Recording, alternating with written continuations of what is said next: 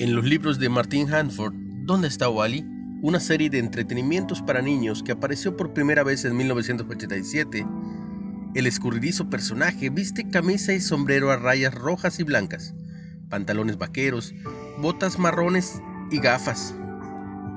Hanford ha escondido hábilmente a Wally en ilustraciones llenas de gente en diversos lugares del mundo. No siempre es fácil verlo, pero el creador promete a los lectores que siempre podrán encontrarlo.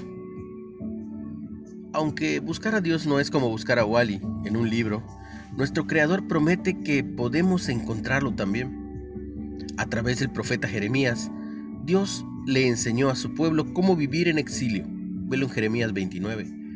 Prometió protegerlo hasta restaurarlo según su plan perfecto. Dios les aseguró a los israelitas que el cumplimiento de su promesa profundizaría el compromiso de ellos a invocarlo en oración. Hoy, aunque Dios se ha revelado en la historia y el espíritu de Jesús, puede resultar fácil distraerse en el trajín de este mundo. Podemos incluso ser tentados a preguntar, ¿dónde está Dios? Sin embargo, el creador y sustentador de todas las cosas declara que todos los que lo buscan y los que lo hacen de todo corazón siempre lo encontrarán. Una reflexión de Xochitl Dixon. ¿Qué distracciones impiden que pases tiempo buscando a Dios en la lectura bíblica y la oración?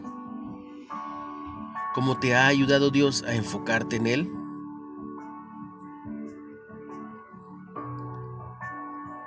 Creador y sustentador de todo, ayúdame a buscarte cada día y a confiar en tus promesas.